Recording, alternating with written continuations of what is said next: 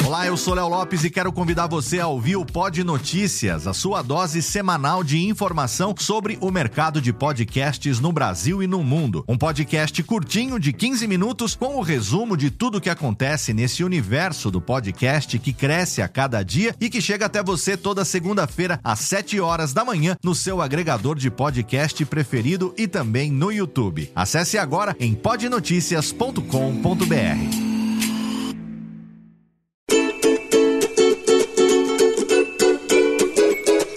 Voz Off, o podcast que conta as histórias de grandes nomes, do rádio, da TV, da publicidade.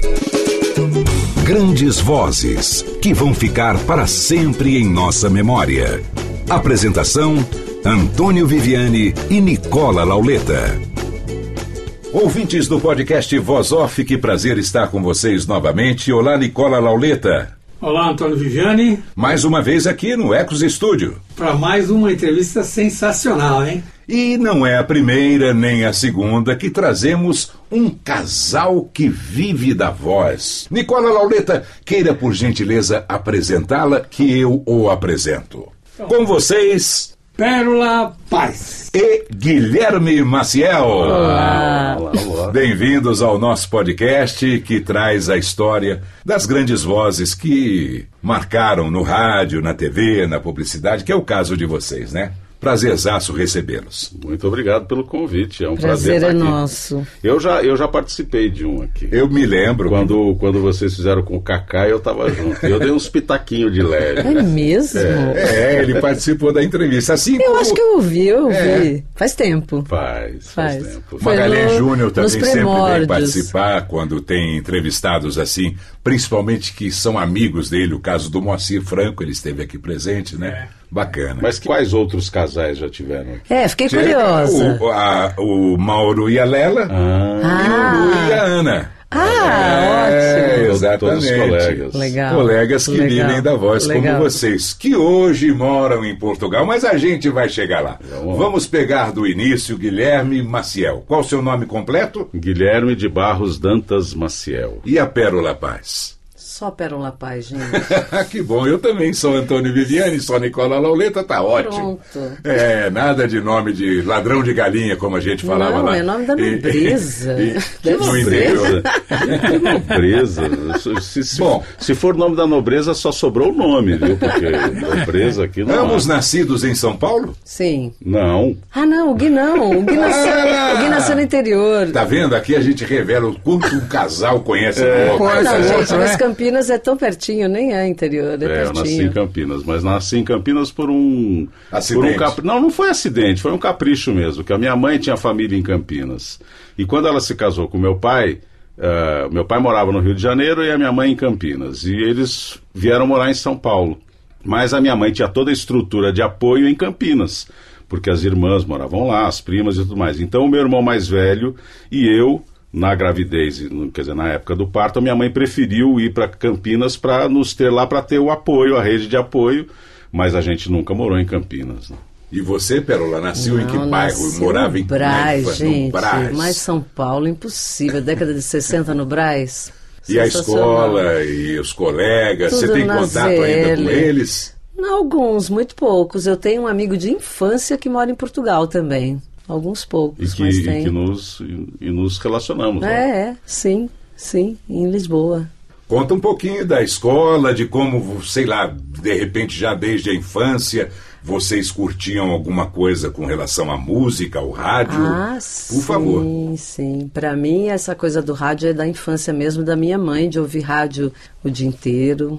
E eu devo muito a isso, assim, essa coisa, principalmente musical. Minha, minha casa era uma casa de, de bons ouvintes de música. Minha mãe ouvia música e da boa. Minha mãe era ouvinte sempre de coisas bossa nova. Ah. Não, minha mãe era uma ouvinte do Fausto Canova, onde ele fosse. Em qual rádio ele estivesse, ela estava atrás. Imagina, ouvia coisa boa, né? É, o cara era... Sabá, Zuza Homem de Melo. Minha mãe era uma pessoa simples, muito simples, Uhum. mas ela tinha esse gosto apurado musical. E na época também a TV tinha coisa boa de música, né? as- os programas musicais na TV também tinham essa coisa. É, os festivais. Tinha, tinha, tinha muita coisa legal, né? Muita coisa Você boa. tinha um programa tipo Almoço com as Estrelas e já se ouvia música boa, não é? Miltinho. Ia. Tinha coisas É, o pessoal incríveis. do- do então a- samba, né? a- o hábito era ouvir esse tipo de coisa. Então o rádio tinha esse papel também. Então minha mãe da rádio novela passou para esse tipo de, de. Então eu tinha esse hábito de ouvir esse tipo de rádio. E quando eu fui trabalhar em rádio, que foi meio por acaso, eu caí num tipo de rádio que não era esse. Então eu era meio um ET, assim. Eu fui tra... Minha primeira rádio foi a Alfa e eu, eu desconhecia aquela música pop, né? Era uma rádio de flashback, um flashback que eu não conhecia, Pra né? você não era Umas músicas porque você- românticas e umas coisas que eu achava legal, tinha um monte de coisa legal. Que eu até tinha, alguma coisa eu conhecia da TV e tal, mas a maior parte eu não conhecia, não é? Uns Lionel Rich, eu nem sabia falar o nome direito, porque eu não, não conhecia. Eu pedia muita ajuda para as colegas. Minhas colegas, né? Era uma rádio de meninas locutoras, né? Exato. Era só mulher. É, bem- acho que até hoje eles Acho que sim, acho nisso. que sim. Nós É, éramos. Tem a voz padrão, que é, nós atualmente éramos. é do Irineu e era uma rádio muito interessante porque éramos locutoras redatoras, né? Era bacana. Eu não era jornalista, não sou, mas eu era formada em letras. Então, quando eu fui lá pedir emprego, ah, mas tem que ser jornalista. Eu falei, ah, não, mas acho que eu sei redigir, né? Eu era uma leitora de jornal, falei, ah, eu acho que eu sei, né? Então, o teste era redigir e tal, bom, enfim. E, então, isso foi muito legal, porque não era meu universo pop daquele ali, mas eu até que me saí bem, foi legal. E aí, depois fui para rádios mais da minha praia, Eldorado, Cultura e tal. Certo. E, e foi bem legal. Mas esse passado de mamãe foi bem É, influencia bastante, é, né? foi bem É. legal, foi bem legal, porque a coisa musical era importante, foi bom. E você, Guizão, como é que foi a infância? É, Bom, eu- Você veio pra cá em que bairro você morava? Eu morava na Zona Sul, eu morava ali no. Na- na- primeiro no Brooklyn e depois no, no- no- na Chácara Santo Antônio. E você tinha um vizinho muito importante né, do rádio, não tinha? É, na verdade ele não era meu vizinho, ele era pai do meu melhor amigo na Ah, eu escola. pensei que fosse vizinho. Não, não, eu estudei do, do primário até a oitava série com o Carlos Eduardo, que era filho do Walter Silva, do Pica-Pau, né? Puxa. Então eu já tinha uma. Que chato, né? Eu visitava rádio, a Bandeirantes, que ele fazia muito sucesso, fez muito sucesso na Bandeirantes na época, né?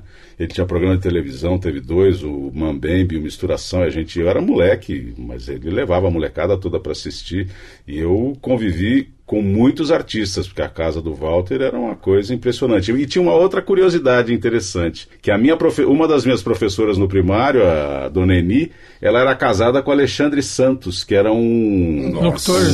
um- é, o locutor da, da, da, da Por Bandeirantes. favor, né? Nicola Lauleta, guarde esse nome para o final dessa entrevista, porque a gente sempre. Essa eu não porque sabia, Gui. Alexandre Eu Santos não é sabia. demais. Demais. O Milton Neves conta a história que ele começou imitando. a- Aliás, nós temos que achar o Milton Neves tentando imitar, Imitar. o Alexandre Santos Santos. lá na rádio de Muzambinho também, porque é espetacular. É a hora que é meio-dia. Ele fazia a voz igual, que ele tentava chegar naquela voz maravilhosa do Alexandre, rapaz. E aí, e daí no encontro, já faz uns, uns 10 anos, mas nós fizemos um encontro dos alunos dessa época e a dona Eni estava. E ela falava para mim, você, ah, você chegou lá, porque você dizia que queria ser locutor. E eu não lembrava disso com 10, Olha.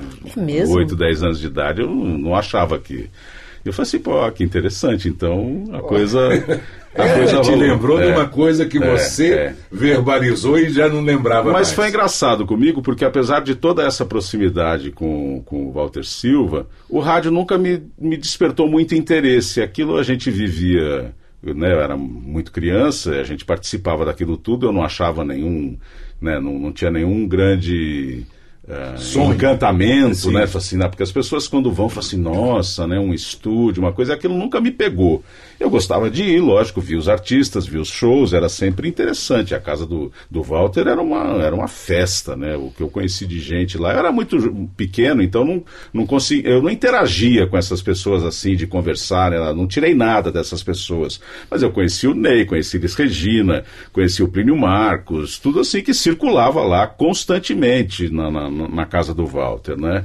E aí depois com a idade, daí já na época de, de que acabou o, o colégio, daí o, o Carlos foi fazer faculdade de medicina em, Botuca, em Botucatu. Não, em Sorocaba. Vamos citar a Celina Silva também. E tem a Celina, que era que é a filha do Walter, né? Nossa amiga nas redes sociais É, não, e tudo, tem a Celina ela também. sempre nos acompanha, É. sempre dá uma Não, a força Celina é uma super gente. querida e ela, a Celina era assistente da Elis Regina, né? Na época que a Elis morreu, ela, a Celina fazia essa, ela é jornalista também. Bom, mas enfim, daí muito tempo depois, daí eu, eu fazia faculdade, de- aquela coisa, fazia faculdade de administração, não gostava de nada daquilo. E foi a época que surgiu o FM jovem, vamos dizer assim, sei lá, final de, dos anos 70, começo dos anos 80, e aquilo, e eu era jovem naquela época, né? e aquilo me pegou de uma, de, um- de uma maneira, então eu ouvia Jovem Pan, ouvia a Rádio Cidade, ouvia Antena 1, e eu conhecia todas as vozes e achava aquilo o máximo. E daí um dia eu tô lá sentado esperando uma aula, provavelmente de estatística, que eu adorava a aula de estatística na faculdade, e passou um cara com uns folhetinhos era um curso de locução que a Embi Morumbi ia começar a fazer. Era um curso de seis meses, só aos sábados. Eu falei, ah, agora eu vou. é isso que eu quero fazer, porque o que me chamou a atenção era essa rádio mais jovem, essa coisa mais solta e mais, enfim.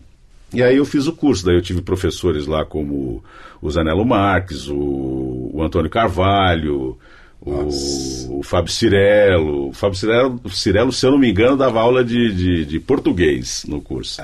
O Alaor Coutinho, toda essa gente dava Nossa. aula lá. E aí eu fiz o curso, porque daí você começa a se enfronhar para saber como é que a coisa funciona, né? Ah, precisa ter o DRT para trabalhar em rádio, não sei o quê. Então eu fiz o curso para me envolver um pouco mais para conseguir o DRT, que, que eu consegui, e daí começar a batalha, né, de, de, de procurar emprego. Mas eu procurei, mas não, não havia jeito de achar emprego em São Paulo.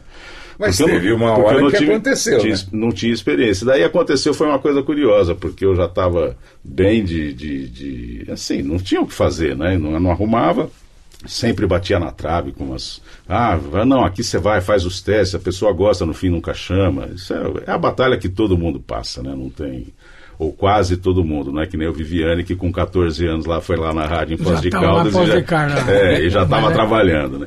Mas aí eu tava, eu, eu lembro que tinha acabado de inaugurar Rio Santos, inaugurar a, a parte de asfalto, né? Porque a Rio Santos já tem há muito tempo. Isso era 1985. E eu falei assim: ah, quer saber? Eu vou ver o sol nascer na estrada. Porque eu estava no Guarujá com amigos e falei assim: ah, vamos lá para São Sebastião e vamos pela Rio Santos para conhecer essa estrada nova. E fomos lá, vimos o sol nascer. E eu era rato de, de, de FM e tal. Chegando em São Sebastião, eu vi uma anteninha lá. Eu falei assim: ah, tem um FM aqui. Vou bater na porta lá. Eram 8 horas da manhã, bati na porta, a menina que era recepcionista falou assim: ah, legal. Eu falei, ah, eu sou locutor, quer dizer, eu não sou locutor, né? Eu tenho registro de locutor, mas não tenho experiência. Ela falou assim, ó, volta às nove que o, que o coordenador da rádio vai estar aí, você faz um teste. Eu falei, beleza. Daí voltei lá, o coordenador era o, era o Big Bob, era, era o, o apelido dele, era como ele se apresentava, um carioca. Fiz o teste e ele falou assim, ó, pode começar segunda-feira. e assim. E aí eu, pá, voei para São Sebastião, voei assim, fui correndo para São Paulo, peguei minhas coisas e fui para São Sebastião. Nessa época meu irmão morava na ilha, então passei uma semana com ele na ilha e depois arrumei uma casinha em São Sebastião e dividi a casa com, com um cara que era locutor lá na época e que depois continuou em rádio e ele foi morar em Miami. É o Delano Balata, o Delano Vaz. Que legal. E, E- o que, que você fazia na rádio? Eu fazia. Apresentava música, É, jornalismo, É, tudo? não, era o, o, o típico tinha locutor de FM. Fazia, fazia um horário, Fazia fazia, das, horário. é, das 8 à meia-noite, com noticiário, música e, Legal. e tudo. É, porque a Pérola já contou como é que tinha que redigir e tudo mais na Alfa. Pegou uma rádio bacana logo de início. Pois a é, eu tive uma sorte danada, né? Porque eu lembro que nós fazíamos o curso, eu fiz curso no Senac. Eu já era mais velhinha, eu tinha 20, 25 anos, porque eu era revisora. eu- Velhinha, 25. É, eu tinha, É. é, eu era formada Nossa. em letras, eu tinha me formado na USP e tal, e eu era já revisora. Eu era revisora de texto, né? Tinha me formado em português, trabalhava em editoras. Mas eu já estava cansada, achava chata essa profissão, né? Você fica lendo o dia inteiro, às vezes lê, lê livro bom, às vezes lê livro chato e tal, enfim. Então eu já estava aos 25 anos muito cansada daquela profissão de, de revisora. Além da faculdade de letras, você fala línguas também. É, eu tinha, é, eu falava francês na época, né? Agora eu já tô meio enferrujada. E aí eu pegava e falava, não, eu quero fazer outra coisa. Eu gostava tanto de rádio, né? E eu falei, ah, vou fazer esse curso do Senac. Vou fazer. Eu já conhecia um pouco o pessoal da Rádio Cultura, FM, que eu gostava muito. E na época eu era casada com um produtor da Cultura FM, o Luiz Roban. É, e as pessoas me incentivavam. Ah, não, faz o curso, é legal. Você tem uma voz, ok, acho que vai ser legal. E fiz o curso do Senac e os professores falavam, ah é difícil, geralmente as pessoas começam em rádio do interior. E eu, assim, acabei o curso e fui bater numas portas no interior. E sempre eh, as pessoas me chamavam, ah, não, começa hoje, começa amanhã. Mas os. E eu já tinha um filho, eu tinha um filho pequeno. E os salários eram muito ruins. Eu falava, ah, mas não dá para eu trabalhar aqui no interior. Era, o salário era muito ruim, era muito baixo em relação a São Paulo. E, e eu ia ter que me mudar para o interior. Eu falei, não, o que, que eu estou fazendo aqui? Gente, não, esse conselho para mim não funciona. Sim. Aí eu falei, não, eu vou procurar em São Paulo. E se não der, eu vou continuar sendo revisora, como eu sou. E adeus esse sonho. E... Aí me falaram da Alf e eu fui lá. E aí eu falei assim, ah, não, pode começar. E era de folguista, uhum. de fim de semana, né? Eu falei, bom, bacana, né? Vou começar aqui. E era. Hum, então eu era revisora durante a semana e durante dois meses eu fui folguista.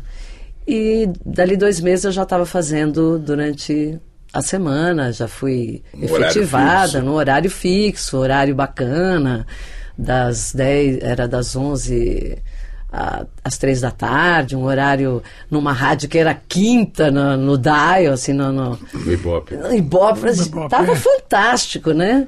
Falei, que coisa Maravilha! Legal. E aí eu estava lá, já fazia uns dois anos, Aí me ligam da Eldorado, vem trabalhar aqui.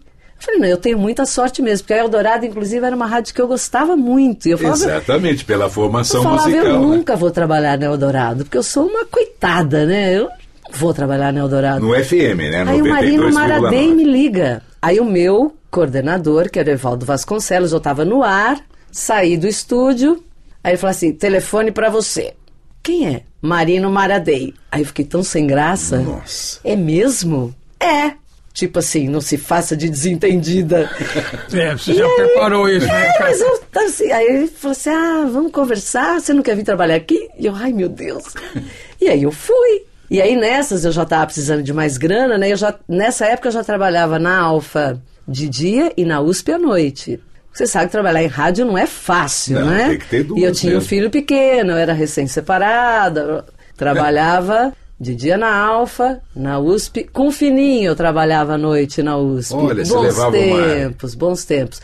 Não, o Mali ficava à noite com uma menina em casa, é, cuidando ah, com dele. fininho. Fininho. Ah, eu entendi você falar com o filhinho. Por não, isso que eu falei com não, o Mário. Não, com o Edgar, Mário é o filho dela. Com o Edgar Gesteira. Sim. Saudoso. Trabalhava com ele na Rádio USP, era operador.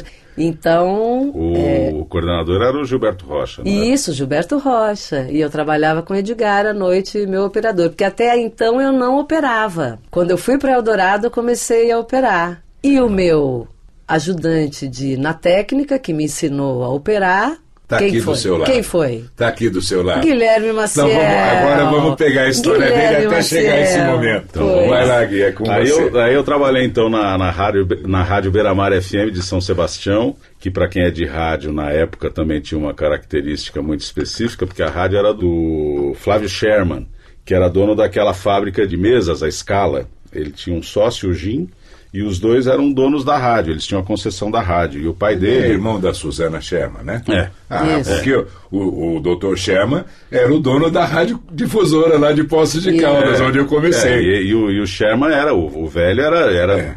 ligado no Ministério da- das Comunicações e tal. Então eram todos envolvidos e ele tinha concessão e tal. Mas ele fazia uma rádio bem bacana lá. Mas eu rapidamente vi que aquele universo era muito pequeno. Eu queria, eu queria voltar para São Paulo, né? Eu não queria trabalhar em São Sebastião, apesar, Apesar da das praia. praias lindas que, que tem lá, né? Aí é uma boa experiência. Sim, Eu não lógico. começar claro, lá. é, claro, não, não, claro. foi, foi, foi sensacional.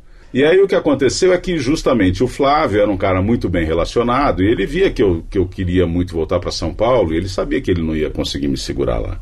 E ele era amigo do Neneto, que era o dono da, da Alfa, coincidentemente, né? E era dono da Pool FM na época. A Pool FM era uma rádio que só tocava dance music, Dance, uma é. coisa e tal. Nossa. E aí ele E a falou assim, ó, frequência era mesmo, Era mesmo, 89,1. Ele falou assim, olha, eu vou, eu vou, eu vou te apresentar o, o Neneto, então vamos fazer o seguinte, eu vou te arrumar para você fazer folga na, 80, na, na PUL FM, mas você fica ainda mais um tempo aqui até a gente conseguir se acertar para arrumar um outro locutor. Eu falei, beleza. E vim e comecei a fazer folga na PUL FM, mas só que a PUL FM nessa época estava numa fase de transição que os, os, os donos estavam fazendo um contrato de arrendamento da frequência para o Grupo Jornal do Brasil. E eu trabalhei duas, dois finais de semana como PUL FM e depois disso virou a 89 FM, a Rádio Rock. Na época, a Rádio do Rock. Luiz Fernando Malhoca estava na cidade e foi implantar esse. Exato. Essa rádio. é, o Malhoca, nessa época, ele coordenava as duas rádios. A Rádio Cidade, que era, o, era a principal do Grupo Jornal do Brasil, e eles montaram uma segunda emissora em São Paulo, que era 89, que eles arrendaram essa frequência e falaram assim, vamos, vamos fazer rock. E o Malhoca cuidava das duas rádios. E eu estava lá, aí eles fizeram uma série de, de, de testes com todos os locutores que estavam lá para ver quem ficava e quem não ficava. E no fim das contas, da equipe que existia lá, que eu não lembro de absolutamente ninguém, porque eu só ia de final de semana, à noite, não, não, não convivia com ninguém. Mas dos locutores do time da PUL, ficamos eu e o Mazei, o Julinho Mazei. O Mazei era desse time na época. E o Mazei, depois que virou 89, depois que virou rock, como era um tipo de rádio que ele não gostava muito, ele gostava era dessa coisa mais. Rádio pop, né? Rádio dance music e tal, ele também pediu para sair. Eu fiquei como folguista na 89 e logo na sequência, o Luiz Augusto, que era locutor e programador, ele achou que estava muito pesado para ele fazer as duas coisas, ele largou a locução e eu passei a fazer o horário das seis da tarde às 10 da noite. E aí lá eu convivi com. Foi uma época, para mim, foi a melhor época de rádio, sem dúvida nenhuma. Foi, uma delícia trabalhar com o pessoal lá. Tinha Selma Boron, Marcelo Moraes, o Everson Cândido. Eu trabalhei, eu, eu trocava horário com o Kid Vinil. O Kid Vinil era locutor de horário lá. Ele não, era um, ele não fazia um programa especial. Ele entrava É. às 10 da noite e saía às 2 da manhã. Que E legal. Era muito. Ficava ali na Praça Oswaldo Cruz, 124, 124, né? exato. Uma Foi vez- ali- ah, foi É. ali que você conheceu um cara no elevador uma É, vez. é o Antônio Viviani. É, eu não sabia, né? Como é que foi a história, Gui? Eu- Não, eu, eu tava. eu- a gente estava subindo o elevador, eu vi que era você, eu já te conhecia assim, você, você aparecia na Famoso televisão. Antônio. Viviani. E daí eu, eu, fa- eu falei lá o andar que eu ia, não lembro que andar que era, 24, alguma coisa, porque tinha, eram duas rádios que ficavam lá nesse edifício. Era a imprensa, que era no 25, Isso, lá se em eu não me cima, engano, é. é. E a- no andar de baixo era 89. Eu apertei e falei assim: ah, você vai na 89? Eu falei assim: ah, eu sou locutor lá. Eu falei assim: ah, eu sou o Antônio Viviani. Eu falei assim: Ah, eu sei, eu sei. Eu quis me perfazer. E- e daí- Não é a sua cara. Daí ele falou assim: ah, é o pessoal da Rádio Cidade e tudo. Ele falou assim: ah, falou assim, ah, quando você for na Rádio Cidade, manda um abraço para o Bob Floriano. Eu falei, mando, mando sim. Ah, que barato. e daí o que aconteceu? Depois de um ano de 89. Eu vou contar rapidinho só para chegar na Eldorado. Lá. Não, Depois de um vai- ano de vai- 89, vai vai como, com- era, como era do, do mesmo grupo, houve uma mudança de equipe, vamos dizer assim. O Malhoca saiu da Rádio Cidade, quem assumiu a, a coordenação foi o Tavinho Sesc, e o Tavinho tinha um irmão, o Caetano tinha, não tem, né? O irmão, o Caetano Sesc, que também era locutor na, na, na Rádio Cidade, e por alguma questão deles lá, que eu não faço a menor ideia o que aconteceu, eles propuseram uma troca. O Caetano ir para 89 e eu ir para a Rádio Cidade. Então, daí eu fui para a Rádio Cidade e o Caetano foi para 89, além de outras mexidas que fizeram Que lá. legal, eu não sabia que você É. tinha passado na cidade. Passei, fiz, fiz dois anos de rádio cidade. Aqui ninguém sabe, porque eu fiquei dois anos na madrugada, né? Eu trabalhava de duas às seis da manhã. Então era, in- era impossível alguém saber que eu estava trabalhando, né? E eu justamente tive um grande problema, porque eu sou um cara do dia, eu não sou um cara da noite, eu gosto de dormir cedo e acordar cedo. E para mim, Acho que é por isso que ninguém Foi ouvia você. Você sacrificante, também né? você dormia, você não trabalhava. Tava eu- ó, teve uma vez que eu dormi, uma vez eu dormi no ar, eu não aguentei. E nessa época, estava começando, eu trabalhava, eu, eu fazia a Rádio Cidade, na, na época da Rádio Cidade, eu fazia a Rádio Cidade das duas às seis da manhã. Como eu, eu tinha um salário de titular na, na, na 89, quando eu fui para a Rádio Cidade, para compor o mesmo salário, no fim foi para ganhar um pouco mais. Eu também era produtor na Rádio Cidade, então eu saía de tarde com a. Não era piruinha. É, piruinha era da PAN que eles É, chamavam, é. mas era com a van da rádio. Eu não sei como é que eles chamavam a. o- mas não, não falava piruinha porque a piruinha era a marca Sim, da PAN, né? é. Mas eu acompanhava as, Promoções. essas promoções e não sei o que. Teve uma época que eu produzia aquele Vale a Pena Ouvir de Novo, então eu pegava as cartas, fazia algumas coisas lá para justificar o, o salário. E nessa época também eu arrumei um emprego, um emprego, era um, uma, um Eu fico bico, né? pensando aqui nos ouvintes da Cartas? Que, o que seria? É, Hoje tem todo mundo no WhatsApp. É. Pode continuar. Cartinha, aquela É, que põe no correio. Né, E, e chegava carta, muita carta lá. E aí eu também trabalhava na, na Rádio Mulher do Toninho Montoro. Uau. Porque eu fazia os comerciais lá. Então eu, eu Você arrumava. no Brooklyn. lá na É, frente. é, é, lá na, lá na Granja Julieta. Então ainda ia lá porque tinha uma batelada de comercial para gravar e eu gravava um monte de coisa lá. Essas coisas, essas oportunidades que vão surgindo, você é novo Tem no mercado e compor, você vai, né? Você vai e vai, vai pegando, tudo, vai é. pegando tudo. É, é, o, é, o, é o- normal. Mas depois de dois anos eu realmente estava muito desgastado e aconteceu uma coisa específica nesse. A Rádio Cidade tinha um, um sistema de, de, vamos dizer assim, de crescimento dos locutores que era tradicional e que valia para todos. Então você começava como ou na madrugada ou como folguista, daí quando alguém saía, o folguista sempre ah, Assumia pegava, o- assumia a vaga do que saía. Você, você não chamava alguém de fora, você Sim. sempre tinha um. Era, sempre foi Justo. assim. A não ser um grande medalhão, não lembro. Na, na minha época não tinha isso. O- o- esse era o ritmo normal. E o que aconteceu foi que o, o- o- locutor que fazia antes de mim, que era o Vini França, que fazia o- um dos programas mais conhecidos da época, que era o Love Songs, na, na, na Rádio Cidade, o Vini saiu, foi para Eldorado. E eu, teoricamente, assumiria o horário dele. E o Tavinho pôs o Beto Medeiros, que era folguista, e pôs para fazer o Love Songs. Não sei, não- eu não lembro, não lembro por quê. Mas eu fiquei muito injuriado, é lógico, né? Falei assim, pô, agora que eu tenho a chance de pegar um horário mais decente, porque de 10 da noite às 2 da manhã é, su É bem- Para é. mim era suportável, né? De 2 às 6 da manhã, era, para mim era impossível. Além né? do que tinha aquele programa que tinha aquela super Sim, audiência. é, não, né? e é isso, e você, e você passa a ser mais ouvido, você começa, você tem, é lógico. É, muda quem- completamente Quem, tá- quem, tá- a quem sua- trabalha com rádio tem muito dessa coisa da vaidade, de querer ser ouvido, de querer melhorar, é lógico, todo mundo quer fazer de 10 da manhã às 2 da tarde, que era o horário, na época, o... É verdade. O, o Fora top, que você né? não tem que acordar tão cedo. É, não, imagina. E aí o essa então esse caminho que seria o natural não aconteceu e daí eu fiquei muito desgostoso e eu, como eu me encontrava todo dia com o Vini, porque a gente trocava horário, eu fiquei muito amigo dele e quando ele foi para Eldorado, depois de sei lá dois, três meses, ele falou assim, olha, tem uma vaga aqui, vem fazer teste. Falei, vou. Fui. Fiz e fui fazer o horário das 10 da manhã às 2 da tarde na Eldorado, que era um belíssimo horário, e ganhando mais. Que ano Daí- era esse, Gui? isso Lembra? foi. Eu trabalhei em 85, 86, isso foi 89, 88, 89. Eu passei por lá em 87, na Eldorado. E FM? quando você estava no Eldorado, Ah, é. que a gente se conheceu. Foi. Por alguma razão. É, não, daí o que aconteceu? Daí comecei a fazer rádio e tal, daí você começa, a- em termos profissionais, você começa a perceber outras coisas. Porque na Eldorado tinha um time tipo Gilberto Rocha, Edinho Edinho Moreno, o Antônio Casale, eram todos locutores que tinham uma presença muito forte também no mercado publicitário. E daí você fala assim, opa, tem... Não, o próprio Vini França também. É, Não, o Vini não... Também não- ele tinha, não, ele também não, trabalhava. Fazia pouco, não. Não, Fazia pouco. Ele não, É. não sei. Mas aquilo na época da Rádio Cidade não me chamava atenção. Até a época da Rádio Cidade, para mim, rádio era o que eu queria. Depois que eu fui para Eldorado, é que eu comecei a, a Perceber, perceber né? que, assim, pô, peraí, a profissão pode abrir alguns leques interessantes aqui.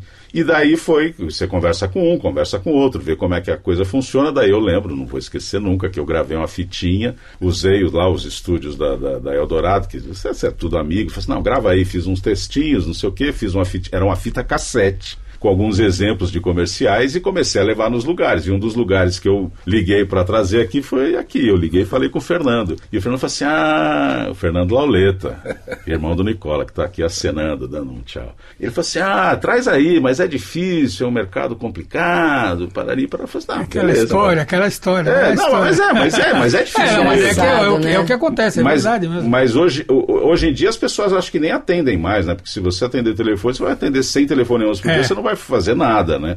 Na época ainda havia É. essa possibilidade de atendimento. E aí, no fim, eu, eu trouxe a fita e tal, E um dia vocês chamaram. Mas ah, que bem, engraçado, né? Só um parênteses aqui. Eu fiz curso de locução no Senac em 91 e a conversa já era assim: ah, a rádio é as pessoas. Rádio é legal para começar. para começar.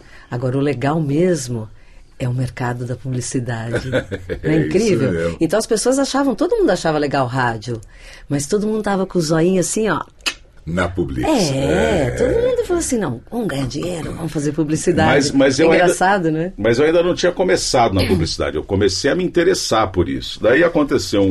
um- Um fato que a pérola chegou. Não, lá. não, isso foi Ainda- depois, né? Ah, Calma, calma. Calma, cenas picantes vem daqui a pouco. É, ah, eu estava daí no- nos corredores lá da rádio, da Eldorado, e passou uma menina que eu conhecia da época da, da adolescência, lá de São José do Rio Preto, a Débora. E eu ia muito para São José do Rio Preto por causa do Walter Silva, porque a mulher dele, a Déia, tinha parentes lá em Rio Preto e eu ia. Então eu conhecia um monte de gente lá em Rio Preto. Daí eu falei assim, Débora, você quer? Eu falei assim, ah, eu tenho uma rádio lá em Rio Preto, estou precisando de um, de um gerente lá. Quer ir?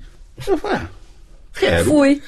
E fui, mudei para Rio Preto. Largou Eldorado. Larguei Eldorado, fui ser gerente da, da, da FM Diário em São José do Rio Preto. Fiquei dois anos lá. Eu era, ainda era casado com a minha primeira mulher. A Mônica, minha filha, nasceu lá em Rio Preto.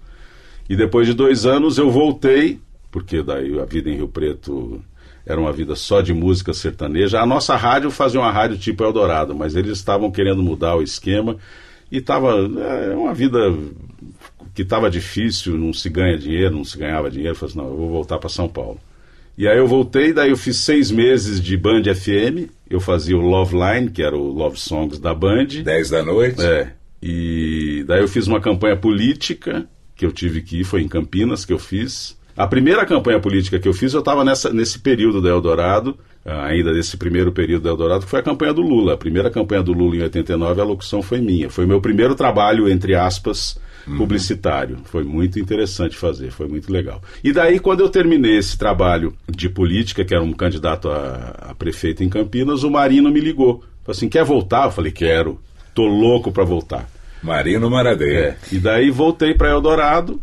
E daí na Eldorado daí eu fiz, fiquei mais quatro anos na Eldorado e daí trabalhei no AM, no FM, fiz um monte de coisa. E foi quando eu estava fazendo esse horário de 10 da manhã às duas da tarde, que eu fiz vários horários lá, fiz várias coisas. Daí voltei para esse 10 da manhã às duas da tarde. E eles contrataram a Pérola e a Pérola não sabia operar. E eu falei assim: não, peraí que eu vou te ensinar o, o caminho das pedras. Não, não aqui. foi você, foi o Marino que mandou. É, Ensina a moça aí, Ah, porque sim, ela não sim, sabe. É, Sim, sim, lógico. sim. E ele obedecendo, uma- Lógico. mas já de olho, né? Na Não, Provavelmente, não, provavelmente. Não, não, não, não. Não, ele era meu coleguinha super solícito. Não, na verdade não foi o primeiro. O Marino tinha colocado nessa missão um operador, era o Pazinha.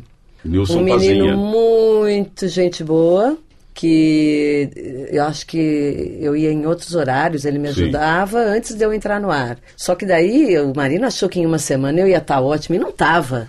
Claro que não. Eu nunca tinha feito aquilo, não é?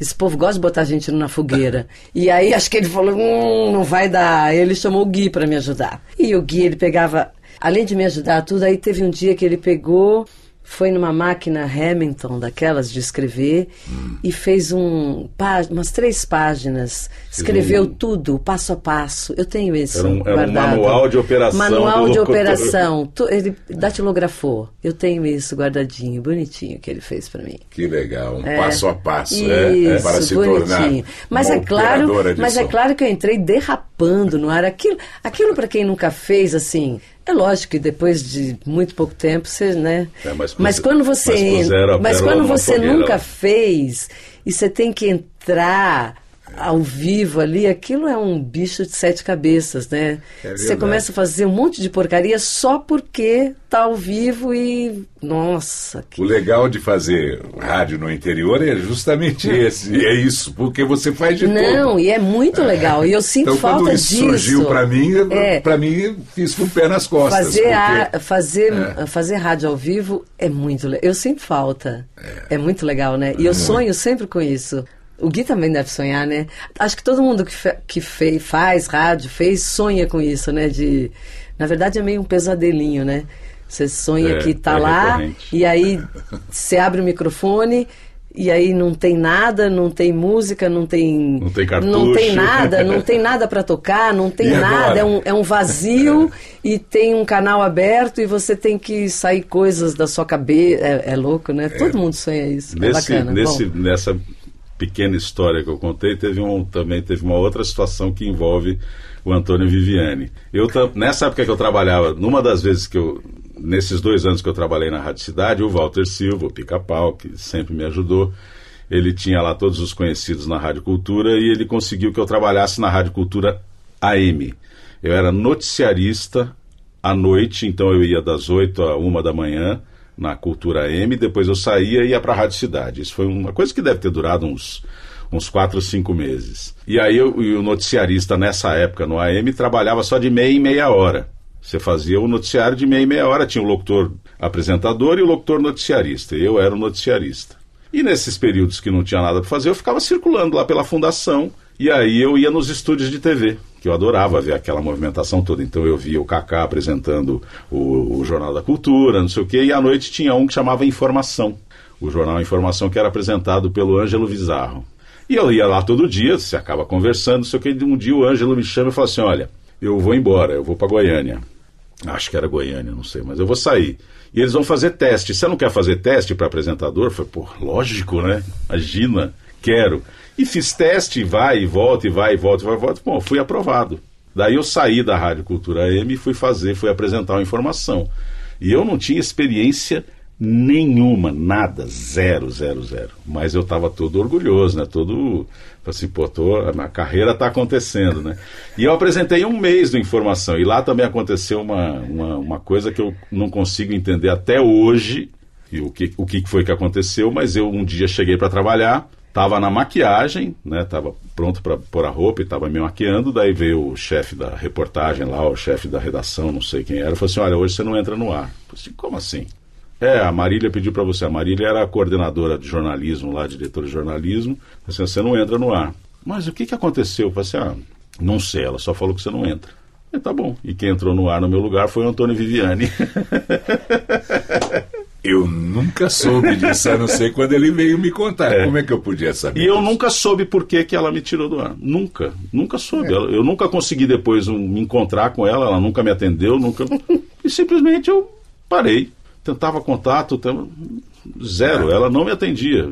E eu já tinha deixado a rádio. Sim. É. Eu, não, eu não fiz nada. Não, é óbvio que eu era inexperiente, mas aí você vai Mas lá e, ter- e alguém vai te orientar, né? Faz assim, faz assada, mas ela, da noite pro dia, falou assim, ó, você não entra mais. O que quer que fosse, deveria ter sido conversado, sim, né? sim. Mas daí, É. essa foi a minha, minha experiência em televisão e que eu, eu tentei por muito tempo voltar a fazer. Eu cheguei a apresentar um, um telejornal de fim de semana com o Kaká, que no final de semana tinha aquela coisa de Sim. escala e tal. E foi, nossa, eu me senti o máximo, né? Eu e o Kaká no, na bancada lá, tudo, né? E a Pérola também foi para a cultura, né? Numa época. Sim, para a rádio, é. Mas Ah, é. Era outro das minhas. Outro sonho, eu sempre gostei da cultura, né? A cultura tem uma história engraçada. Quando eu era adolescente, eu era ouvinte, né? Ah, ouvinte da cultura de música brasileira.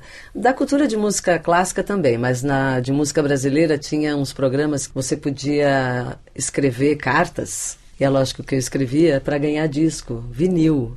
Eu tinha tanto vinil que eu ganhava da cultura, de música brasileira. Eu escrevia cartas e mandava com o nome de todo mundo da minha família, e dos vizinhos e dos amigos. Então eu ia lá e trazia sacolas de disco, porque eu acho que era uma rádio que não tinha. Eu não sei se não tinha muito ouvinte ou se as pessoas não participavam dos programas, mas eu ganhava de tonelada. Eu, che- eu chegava lá e ganhava em nome de todo mundo. Eu levava os documentos das pessoas e ganhava discos, muitos. E eu chegava e ia buscar na discoteca, e eu lembro uma vez o, o Reginaldo, que era o lá da discoteca, falava assim: é, vai vender tudo na esquina, né? Imagina, não ia vender na esquina. Eu ficava com alguns, outros eu dava para os meus amigos, né? Que tava tudo lá, aqueles discos carimbados, né? Invendável. Inven a mostra. Invendável, É, é, sei lá o que estava escrito, mas eu lembro que estava escrito invendável, né? Bom, enfim. E esses que eram mais legais comprar, É, né? era é isso, isso. É. E era. Era é, Zé Ramalho, Caetano Veloso. Eram coisas incríveis que eu tenho até Belchior. hoje. É. E às vezes eu ia receber e os artistas estavam lá fazendo promoção. Era incrível. E aí essas pessoas da discoteca, anos mais tarde, quando eu fui trabalhar lá, estavam lá ainda, porque na cultura as pessoas faziam carreira e trabalhavam muitos anos. E aí eu contava, Nice, eu vim aqui pegar disco com vocês, era muito engraçado, né? Porque eu fui Legal. trabalhar lá, depois no, fui trabalhar no AM, na época AM, em, deixa eu ver, 93, e essas pessoas estavam lá na discoteca, e era muito engraçado ver essas pessoas todas lá ainda, né? E, então eu tinha uma história com a Rádio Cultura antes, né, da adolescência, muito, muito curioso. Então, e aí eu, eu cheguei na cultura na década de 90, trabalhando com música brasileira, apresentei programas incríveis lá, foi, foi muito bom, porque a cultura tem uma programação genial, não é? E depois, numa segunda vez que eu fui trabalhar lá, trabalhei com música erudita, que também é super minha praia. Ai, foi muito legal também. Eu me lembro, nove da manhã, você. É, não, eu entrava às sete. Às sete? É, começava com um Aí desperte, eu que com acordava tarde e clássicos. começava a ouvir as É, não, eu chegava na, eu chegava na rádio às seis e meia, já para estar com a voz apresentável, não é? Entrava no ar às sete, chegava às seis e meia, acordava às cinco, né? Porque você não pode chegar lá de qualquer jeito, né? Com a- Mulher com a tem que se voz. Não, não, não é isso. Você não pode chegar saída da cama, porque senão você, você entra no ar, dá, fica, não fica na cara, né? Fica na voz, né? Não dá. Uhum. Aquela coisa de sono, não dá. Não dá, porque aparece, né?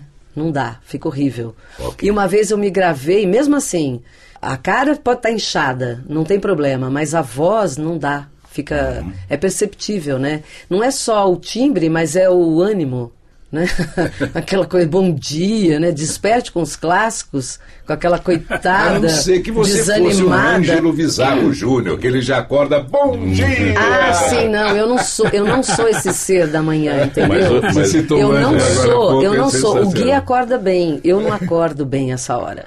Eu sou da noite, eu, eu, odeio acordar cedo. Então, esse período eu trabalhei, eu trabalhei ne- nesse período, acho que foram três anos de manhãzinha.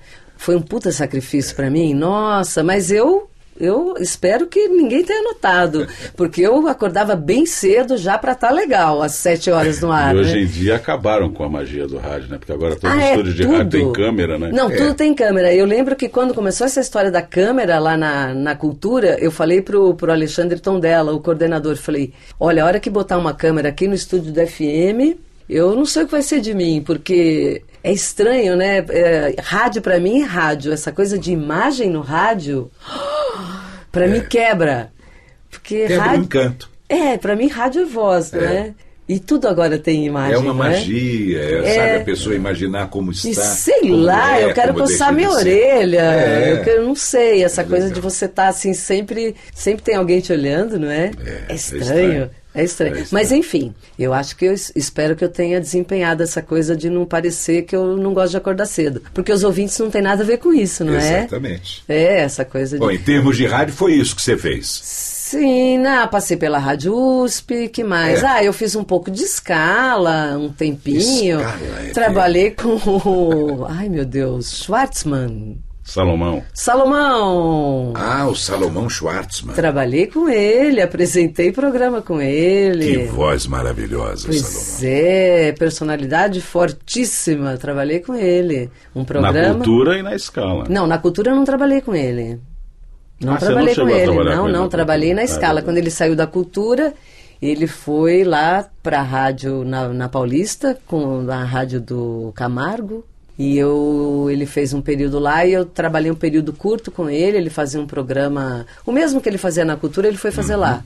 E ele tinha um público fiel É, depois e tal. terminou na Bandeirantes. É, na É, Bandeirantes? É, no final. Agora, né, ele fazia nos sábados à noite o programa Ah, tá. dele, É. na Bandeirantes AM. É.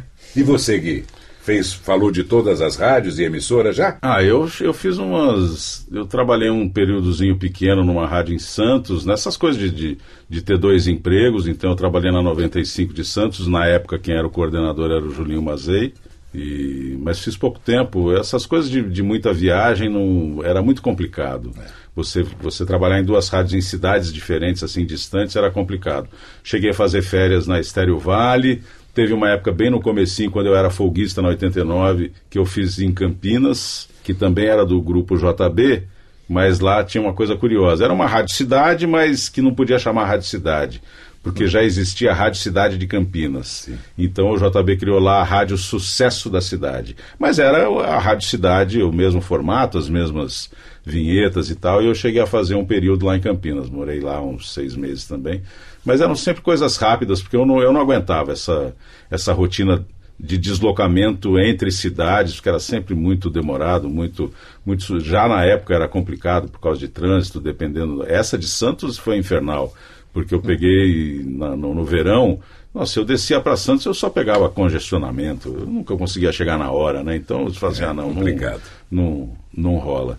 E daí, depois desses quatro anos de Eldorado, daí eu já estava me sentindo preparado para fazer publicidade. E mais uma vez, com a ajuda do Walter Silva, que ele era um cara muito bem relacionado, ele me apresentou algumas pessoas que ele conhecia, entre elas o Zé Rodrigues, que era na época da, da, da Voz do Brasil, uma grande produtora de áudio.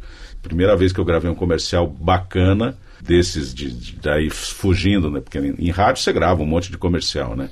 Mas um comercial uh, como freelancer de, de, de, locução publicitária foi lá na Voz do Brasil, um comercial da Pernambucanas, que eu fui chamado porque o, o, o Walter Silva me apresentou o Zé Rodrigues, eu fui lá, levei aquela fitinha cassete e tal, Famosa. e um dia me chamaram, é.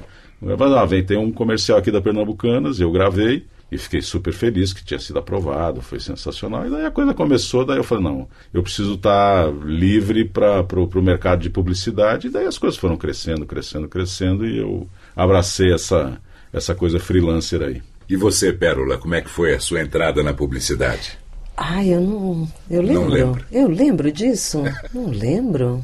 Gui, você é o meu assistente da publicidade. Não, na verdade foi meio. Vocês já, já estavam gente, juntos. É, a gente já estava junto daí com, com, Ah, sim. Como é que foi no, na Eldorado? Aí começaram a namorar. E pronto. E pronto. e aí foram viver juntos. E, pronto. E, sim. De é, onde surgiu o Tom, Tom Maciel? Um Tom Maciel. Não, não foi. Ah, não, teve um, teve um, um período aí também que nós, nós arriscamos uma uma, uma vida fora. Nós moramos em Miami quase um ano, em 2001. 2001, né? É, foi 2001. Que foi exatamente a época da explosão das torres. Foi não, na verdade foi isso que aconteceu. Porque é. o que, que aconteceu nessa época? Existe todo, foi, foi a época de, de implantação das TVs a cabo aqui no Brasil. No Brasil, né? é. E todas as emissoras, ou não todas, mas as principais, estavam baseadas em Miami. As estruturas estavam em Miami e elas transmitiam para o Brasil. Então, HBO, Sky, DirecTV, tinha vários, Discovery, Discovery ainda é lá. É, quase todos eram é, lá, né? Eram lá, lá em Miami, a base. E a gente... Tinha uma vontade de é, passar... Assim, ah, vamos, vamos, vamos viver fora um tempo, não sei o que. E nessa época o Malhoca, que tinha sido meu chefe na, na, na 89, o Malhoca morava em Miami e nos incentivou, não, vem, tem, tem bastante coisa acontecendo é, aqui. tem tanto estúdio de é. tudo aqui, de dublagem, é. de, de narração, é. blá, blá, blá. A coisa estava é. fervendo lá para Eu lembro que você foi no meio do ano, por aí, é, né? Junho, eu por aí. Eu, nós mudamos em julho de 2001. E aí a coisa já estava indo bem. Quer dizer, então você imagina, julho, agosto, setembro foi em três meses a gente já estava trabalhando. A Pérola já Trabalhando tinha... em vários é, lugares. Aqui, aqui, é, aqui eu já trabalhava Brasil, na já HBO. Eu fazia, eu já estava algum tempo na HBO trabalhando. Eu fazia, eu não estava ainda na, no canal principal da HBO. Eu fazia uh, um canal. Max. Era um canal que chamava Cinemax Prime. É, era Cinemax, um, eu lembro. É, eu fazia esse canal. Mas e... a HBO era uma exceção, desculpa interromper, só para dizer que a HBO tinha estrutura de produção em São Paulo é. e em Miami. Em Miami. Aí eu fazia aqui já, já trabalhava algum tempo aqui. E aí eu fui para lá e continuei lá. E aí o Gui começou a trabalhar aí, na HBO lá. Lá, é. lá eu comecei a trabalhar, mas trabalhei no Animal Planet, que, é do, que era no mesmo. É, lá eu, lá eu trabalhei na Discovery também, nós dois. Não, nós fizemos, fazia, fizemos tudo lá. Porque eles Todos. tinham uma carência muito grande de, de, de, profissionais, porque eles pegavam os brasileiros que estavam lá, mas eram brasileiros que estavam em Miami já há muito tempo, que tinham sotaque americano, tinha um leve sotaque americano. Então, o brasileiro, brasileiro mesmo, sem sotaque, era não, pouco. e não eram profissionais. Não, ah, não, não tinha é, muita é, gente que não era é. profissional. Então, Mas, ao mesmo tempo, eram pessoas também que já estavam muito inseridas naquele mercado, então também não significava que você sendo já um super profissional com muita experiência que você chegava nadando de braçada, não era bem assim, né, Gui? Não, mas a gente. Tinha, mas mesmo assim nós conseguimos, mas tinha ainda muito terreno para. Mas aí infelizmente E daí foi isso. Então a gente, chegou em, setembro, a né? gente É. chegou em julho de 2001 e setembro veio aquela de 2000, manhã de setembro que ferrou. 11 de setembro. E eu, e eu nunca vou esquecer, justamente. Eu estava indo para uma gravação lá no centro de Miami e eu estava ouvindo rádio. Eu ouvia o programa do Howard Stern, que é um radialista. Hoje eu já não gosto muito dele, não. É, controverso, é, controverso. Muito, eu achava sensacional. A gente gostava muito de ouvir, apesar de todas as dificuldades de entender o inglês e tudo, porque sempre tem uma barreira, né? E aí eu lembro que eu liguei para a Pérola e falei É, assim, eu estava olha, fazendo uma limpezinha em casa e aí eu também estava ouvindo rádio, mas eu também não estava entendendo tudo e eu vi ele falando. Falei, ele está falando. Eu não estava prestando muita atenção quando você está ocupado, né? Acho que ele está comentando de um filme, avião batendo nos prédios. É, eu lembro que eu achei liguei- que ele estava falando de um filme. E eu falei, liga a televisão aí, porque tem alguma coisa muito estranha acontecendo em Nova York. Eu Aí- não estou entendendo também. Aí E eu liguei e o- falei, acho que eu vou buscar o Tom na escola. Ah, meu Deus. O Tom e o Mali. O Tom né? e o Mali, né? Estavam os dois na escola. O Tom era pequenininho, o Tom tinha 3 anos de idade, o Mali tinha 14. Que E aí foi daí o que aconteceu. A economia americana parou. Então, tudo aquilo que a gente estava vivendo, estava se, se, se enfronhando no, no assunto, aquilo parou. É, chegou, chegou uma hora e falou assim: bom, a gente. Os não- canais começaram a fechar, os funcionários foram Mandaram todos, todos mandados embora, embora. é. Foi Todos não, né? Mas as, as estruturas começaram a encolher e os nossos trabalhos começaram a, A minguar. a rarear. E nós falamos, bem, ou nós ah, vamos embora, ou nós vamos começar a entregar pizza, ou nós vamos voltar para São Paulo e continuar no mercado que nós temos lá e que nós estamos inseridos, ou, ah, pensando bem, nós não amamos Miami tanto assim, né? Vambora! E aí nós viemos. viemos embora. embora. Voltamos, Voltamos e daí a, a coisa retomou nessa, nessa área. Eu acho que você tinha feito aquela pergunta como é que a Pérola começou. Eu acho que a Pérola veio, acabou vindo na esteira, porque essas coisas são naturais, né? Eu, eu trabalhei em muitos lugares, em muitos estúdios. É. Ah, sim, eu falei assim, é. ah, minha mulher é locutora também. Ah, vem cá, faz um teste, faz não sei o quê. É, e então ela acabou acaba entrando conhecendo tanta meio gente, que, meio é? que por, É, mesmo em rádio, você conhece tanta gente Exato. e acaba. Bom, viveram aqui por mais um tempão e aí resolveram se aventurar novamente e hoje moram em Portugal. Moramos Pois é. em Lisboa. É, em porque, porque podemos trabalhar remotamente. É, não, justamente nessa época que a gente voltou de Miami foi quando começou o trabalho remoto para locutores. Começou a ser possível. É, passou né? a ser possível. Então você já tinha, que foi quando surgiu o MP3, né? Que era um formato de áudio bem comprimido. A velocidade da rede ainda era baixa, mas o MP3 era facilmente Permitia, enviável, né? Então foi, eu lembro que quando eu estava em Miami, inclusive, eu gravei algumas coisas para o Fernando da Flap que me pedia algumas coisas e eu mandava, e mas era um, sempre um trabalhão. Mas nessa época que começou. Tanto é que quando nós voltamos de Miami, no apartamento que a gente foi morar, eu acho que eu fui um dos primeiros Fizemos um a ter estúdio um, a sério. um estúdio dentro do apartamento. Aí você sempre foi um cara que era top no, nos equipamentos, no, eu no sempre Mac, tive essa então, no preocupação, Mac, é. né? Guizão era isso- referência. É. É, mas era mesmo. Não, mas isso facilita, Facilita muito, Muito, né? muito. é. Porque- Olha, facilitou minha vida, que foi uma coisa. Mas é, A mas é, Pérola só usufrui do conhecimento. muito, alheio. muito, muito. E daí, na verdade, foi isso. Daí a- isso, essa forma de trabalho foi evoluindo. E surgiram também a- as narrações para canais de assinatura, né? Sim, sim. Sim. Aqui vai, vocês começaram. O Guilherme já narrou muito, Muita coisa. muitos documentários, Ah, a. Sim, Pérola sim, também. nós fazemos Tudo, direto. tudo, tudo Até o Tom entrou na história como dublador. Sim, o Tom, É. mas o Tom não foi por nossa causa, não. Foi Sim. por mérito próprio. É, eu tenho ideia. É, eu pela, sei foi disso. pela música, é. Ele Enfim. é muito esperto e sempre É, não, foi é, é que essa muito história. talentoso. O Tom fazia a escola de música e eles e o pessoal da Vox Mundi, que nós conhecemos bem, do Valvênio e tal. Ah, e nós trabalhávamos muito na, na Vox Mundi, mas o pessoal da Vox Mundi foi na escola de música que o Tom estudava para pedir meninos, Cantores. criança, meninos que cantassem. E a Teca, que era a dona da escola, indicou o Tom. E ninguém sabia que o Tom era nosso filho, né? E o Tom foi lá quando levamos ele para fazer o teste. Ué, falei assim, não, é o nosso filho. Mas ele fez o teste e ele passou, porque ele fazia um personagem que era o Pablo dos Backyardigans, que era um. Então você tinha que dublar. Era um pinguim. É, e tinha que cantar também, porque alguma parte era cantada. E o Tom passou no teste, ele por muito tempo fez, fez. anos aquele personagem. É, até ele virar adolescente, que daí a voz mudou, porque precisava ter Comprou uma, uma voz de bela criança. guitarra, lembra, Viviane? É, comprou uma guitarra. É, uma É. Gibson. Uma Gibson. Uma Les com Paul. dinheirinho próprio. Comprou um cavalo. É mesmo, comprou um cavalo também.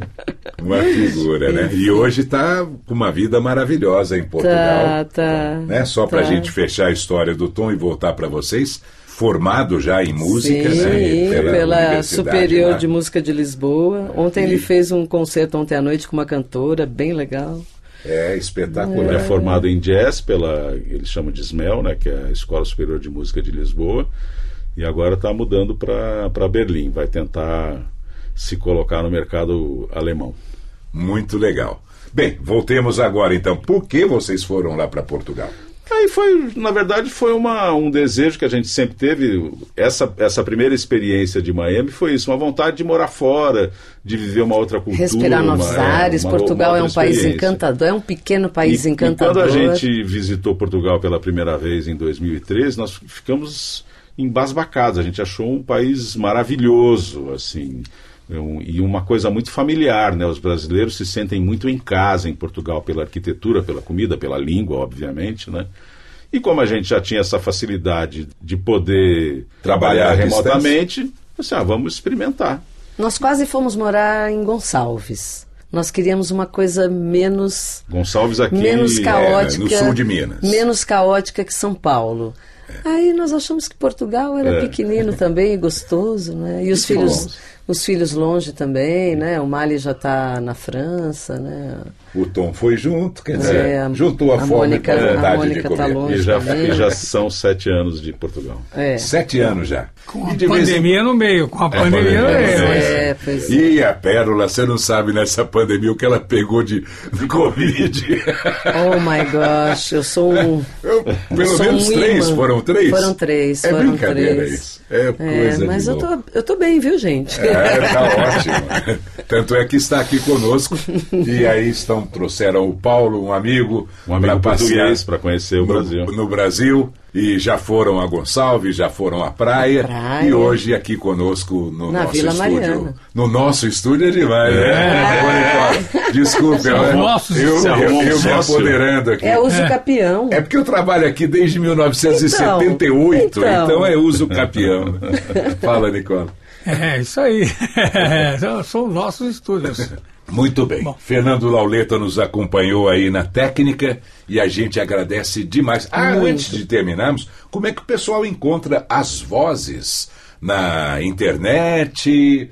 Quem aí pode dizer os caminhos para chegar até Olha. Pérola Paz e Guilherme Maciel? Eu tô com vergonha de falar isso, que o nosso site está tão desatualizado. Mas me diz, É, louco. mas para achar o telefone, o e-mail, tem redes sociais? Vocês... Ah, Guilherme Maciel.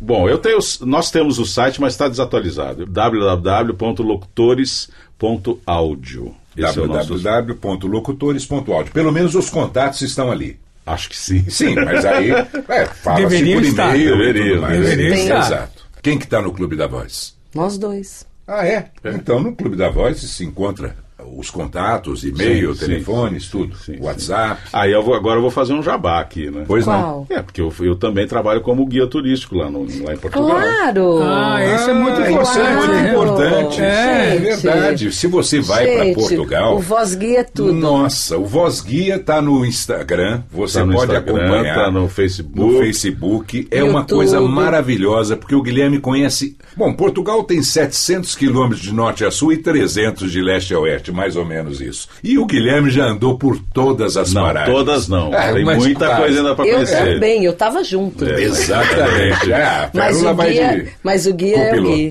Guia é meu guia. É isso aí. Gui é, É o guia. nosso guia. É, é o nosso guia. Então no YouTube é Voz Guia Portugal.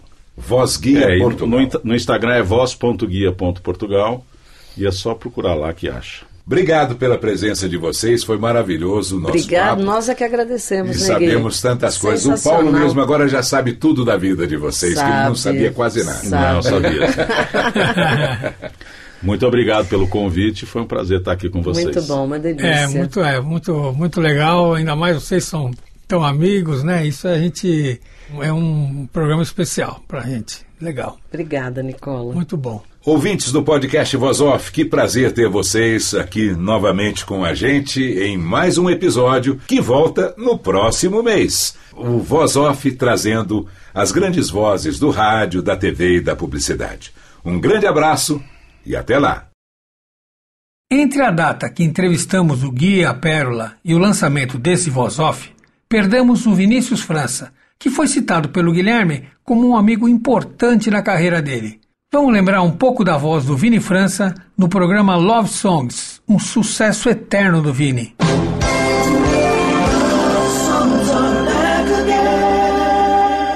Boa noite, São Paulo. Meu nome é Vinícius França e eu estou fazendo algo que não fazia já há alguns anos. Eu estou encontrando você aqui nos 969. Para falar a verdade, lá nos 80 a gente fazia assim: ZYD 854 Rádio Estéreo. FM 96,9 São Paulo. Uma emoção solta no ar. Tá começando mais um Love Songs. 25 anos se passaram desde que essa rádio foi ao ar pela primeira vez. E no dia que ela foi inaugurada, um aniversário de São Paulo, pessoas distribuíram flores pelos semáforos. Uma equipe de nove locutores começou um trabalho que era para dar certo em dois anos, que deu certo em menos de seis meses. Essas pessoas se conheceram, essas pessoas cresceram, a rádio continuou e de repente a minha vida se afastou da cidade por um tempo e eu perdi contato com você. Só que eu voltei para a cidade em 2000. E qual foi a minha surpresa? Eu já não era mais um moleque. E as pessoas que me ouviam já tinham filhos ouvindo Love Songs. Eu tenho 44 anos. Mas eu peguei duas ou três gerações diferentes de pessoas com esse programa. Essa música que você está ouvindo não é só uma música, um tema, uma abertura. É também um momento de lembrança. Sabe por quê? Que esse saxofone que existe na música não estava presente nela.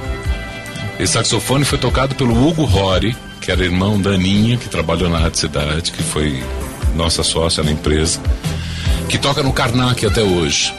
E a gente precisa, o funk como ele gosta. E a gente precisava dar um tom mais humano. Aí a gente foi pro estúdio da RCA. Falei, Hugo, me faz um favor. Ele usou um sax barítono, que é aquele compridinho. Falei, solta, solta a tua emoção e deixa aí o que vai. Imagina que você tá sozinho no alto de um prédio tocando para São Paulo ouvir. E aí, a abertura do Love Songs ficou pronta. Num oferecimento do Morumbi Shopping, o shopping completo.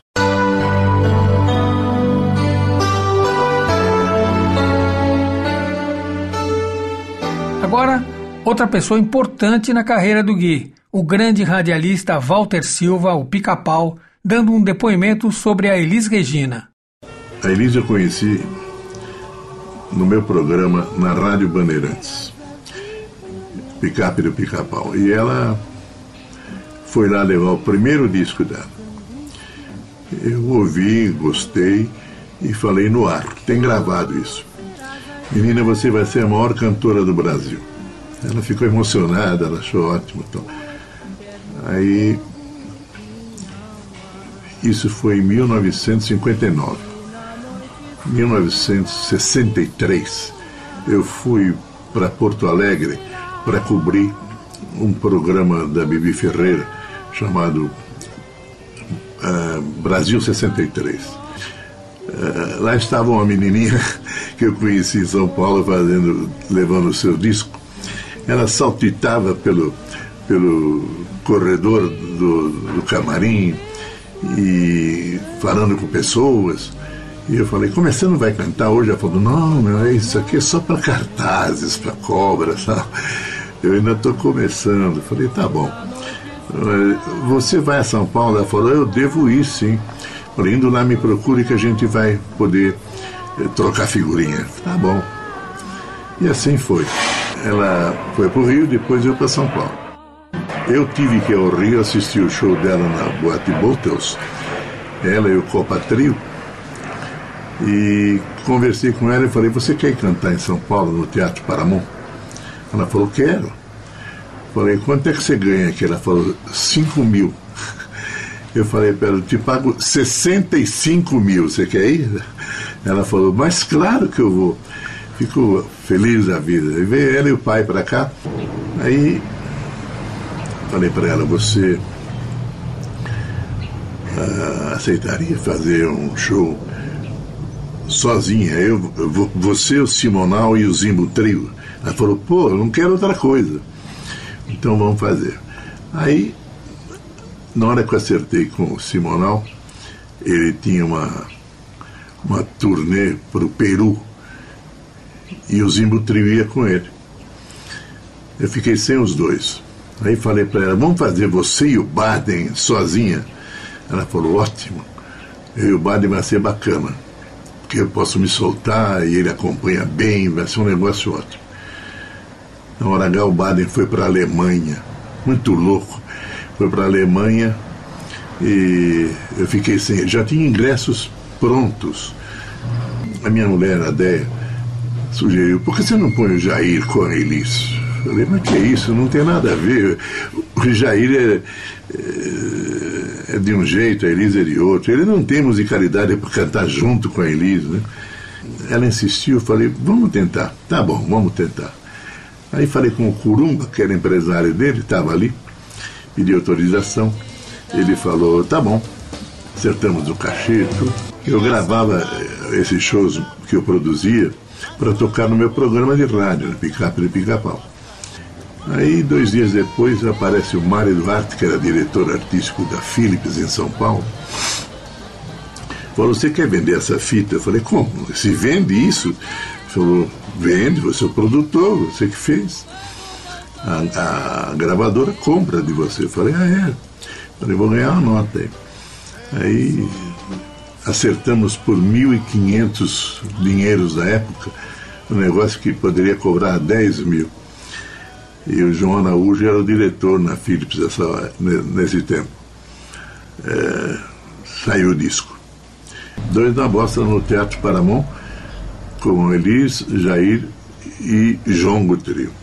Foi um sucesso tão grande, tão grande, que foi o primeiro disco do Brasil a vender um milhão de cópias. Naquela época, 1965, quem vendesse 100 mil era recorde, ganhava disco de ouro. e ela vendeu um milhão de discos. Foi o primeiro disco que atingiu um milhão de cópias. O morro não tem vez do que ele fez.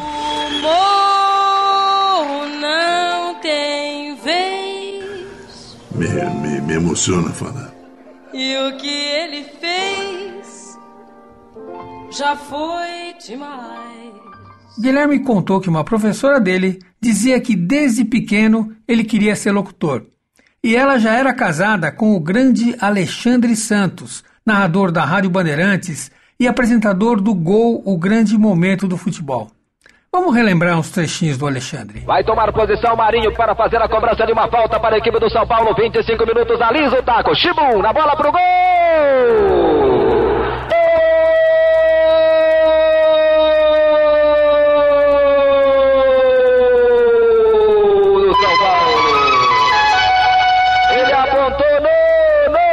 Jogou bem, bem no ninho da coruja do goleirão da Ferroviária Luiz Fernando. Ele aí catando o coquinho. Perdeu o brinco, não achou a bola. A bola bateu lá em cima na gaveta, foi pro balaio da equipe da Ferroviária à frente do São Paulo. 25 minutos de jogo é a... Tudo bem? O nosso programa Gol desta semana vai entrar no túnel do tempo para mostrar os gols mais bonitos da história das Copas. E vamos começar essa viagem pela Copa de 62 no Chile. Aí o Didi metendo essa bola para trabalhar o Brasil aqui pelo lado esquerdo, Amarildo para Garrincha. Olha que golaço, olha que golaço, Garrincha. É verdade, ele faturou Copa de 58 e 62 jogando barbaridade. Agora o jogo do Brasil contra a equipe do Chile. O Brasil ganhou de 4 a 2 em pleno Santiago do Chile. Olha o golaço aí do Garrincha, ó. 4 Brasil, 2 Chile, Garrincha de canhota. Agora chegamos à Copa de 66. Gol de falta sensacional. Brasil 2, Bulgária 0. Garrincha com a jaqueta 16. Estamos chegando à Copa de 70. Rivelino. Olha a bomba na entrada da grande área. Rasteirinho para vencer o arqueiro do Peru. Quatro para o Brasil, dois para o Peru. A bola rolada no capricho pelo Tostão para Rivelino. Algo do Gerson, no momento importante, né, Gerson? Momento importantíssimo do jogo. Gerson faz dois para o Brasil, um para a seleção da Itália no final da Copa do México. E o nosso programa Gol está chegando ao seu final. Para participar, basta escrever para a Caixa Postal 372 São Paulo, Rede Bandeirantes de Televisão. Por favor, mencione no envelope Gol, o grande momento do futebol. À sua disposição, os mais bonitos gols do mundo. Muito obrigado e até a semana que vem. E a Pérola Paz contou que trabalhou na Scala FM com o também grande e saudoso Salomão Schwartzman. Vamos ouvir uma poesia do Charlie Chaplin na voz do Salomão. Há um poema de Chaplin pouco conhecido que vale a pena ler para vocês, simplesmente notável. Ouçam. Ei, sorria, mas não se esconda atrás desse sorriso. Mostre aquilo que você é, sem medo. Existem pessoas que sonham com o seu sorriso, assim como eu. Viva, tente. A vida não passa de uma tentativa. Ame, ame acima de tudo, ame tudo, ame tudo e a todos. Não feche os olhos para a sujeira do mundo, não ignore a fome, esqueça a bomba, mas antes faça algo para combatê-la. Procure o que é de bom em tudo e em todos. Aceite a vida das pessoas, faça delas a sua razão de viver. Entenda as pessoas que pensam diferente de você. Não as reprove. Olha a sua volta, quantos amigos. Você já tornou alguém feliz hoje? Ou fez alguém sofrer com o seu egoísmo? Não corra. Para que tanta pressa? Corra pra apenas para dentro de você. Acredite. Sempre haverá uma saída, sempre brilhará uma estrela. Lute, faça aquilo que gosta, sinta o que há dentro de você. Ouça, escute o que as outras pessoas têm a dizer, é importante. Descubra aquilo que há de bom dentro de você. Procure, acima de tudo, ser mente, gente. Não, não vá embora. Eu preciso lhe dizer que te adoro. Simplesmente porque você existe. Charles Chaplin. Boa noite. Seja feliz.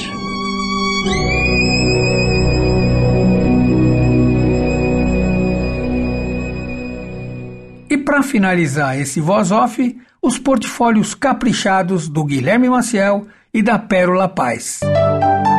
De onde vêm as grandes ideias? Do mesmo lugar de onde vem nossa reputação, dos profissionais que fazem da PricewaterhouseCoopers a maior do mundo. Dia dos Namorados Frei Caneca Shopping. Tudo para incendiar o seu amor. Lê Postiche apresenta A Escolha. A Caixa é Brasil na cabeça. Todos os serviços do Banco do Brasil. Novo Omo Multiação 200 gramas. Pequeno no tamanho, grande no rendimento.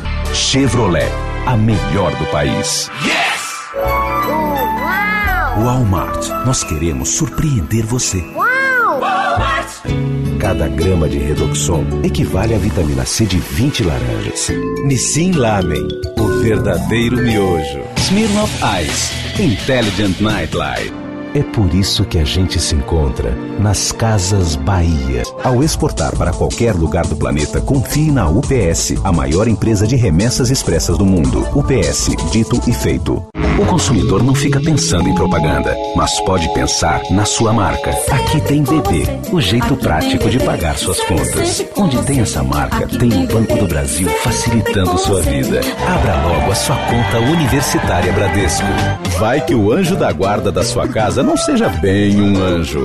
Faça um seguro Itaú Residência premiável. Chegou o Quaker Meu Mingau. 100% aveia Quaker. Monsanto do Brasil. Trabalhando sempre com você. Targifora é indicado no combate da fadiga, melhora da disposição física e mental e das resistências do organismo. Targifor, mais pique para o seu pique. Novo Coleston com tratamento pré-coloração. O perfeito equilíbrio entre cor e tratamento. Prefeitura de São Paulo. Nunca se fez tanto pela educação em São Paulo. Coqueiro tem uma linha de 18 produtos saudáveis, saborosos e muito práticos para você preparar receitas diferentes todos os dias. Patrocinadora oficial do Comida de Boteco. Gordura zero trans e 100% saúde. Seu corpo agradece. Novo multiprocessador Valita. Valita. Faça com carinho. Bom ar é Wake, como é bom estar em casa. Danoninho, para uma alimentação saudável. E agora também Danoninho Botão, para o seu filho, que já é grandão. Nova linha Elcicler da Vene. Você nem calcula do que ele é capaz. O investimento em ações de uma empresa séria e com credibilidade internacional pode transformar seu sonho em realidade. Simplicity Event. Tecnologia Philips pensando num futuro mais simples. 40 anos depois de pedir paz e amor, o mundo pede água. Com a nova Hidradul, você economiza água e vive em paz com o planeta. O primeiro seguro de carro com a verdadeira essência feminina e que oferece muito mais segurança e proteção. Diretamente do Aeroporto Internacional de Brasília, a TAP está lançando o primeiro voo sem escalas entre Brasília e Lisboa. São cinco voos por semana. Agora você pode viajar direto da capital brasileira para a capital portuguesa e de lá para mais 50 destinos na Europa. Aproveite e faça já sua reserva www.flytap.com ou 0300 210 60 60. A TAP é a única a ligar Brasília e Lisboa assim direto, sem nenhuma parada. 14 de junho é dia de vacinação contra a paralisia infantil. A paralisia foi derrotada no Brasil, mas para continuar assim, é necessário vacinar. Leve as crianças de 0 a 5 anos ao posto de vacinação mais próximo. Ministério da Saúde. Brasil, um país de todos. Muita semente e bagaço no seu suco? Liquidificador Valita com filtro. A roda do meu carro tá fazendo um barulhinho esquisito. Você pode dar uma olhadinha para mim? Tá bom. Vivo amanhã. Economizar água é preservar a vida no planeta. O meio ambiente agradece. Válvulas Hidra para um mundo mais exigente. Agora você não precisa mais se preocupar e nem ter trabalho para deixar sua casa sempre perfumada.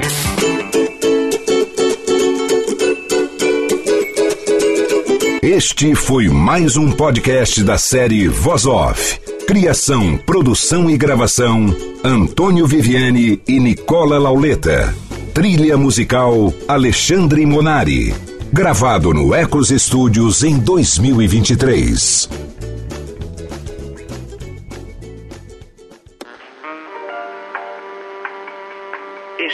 Podcast foi publicado pela Radiofobia Podcast Network.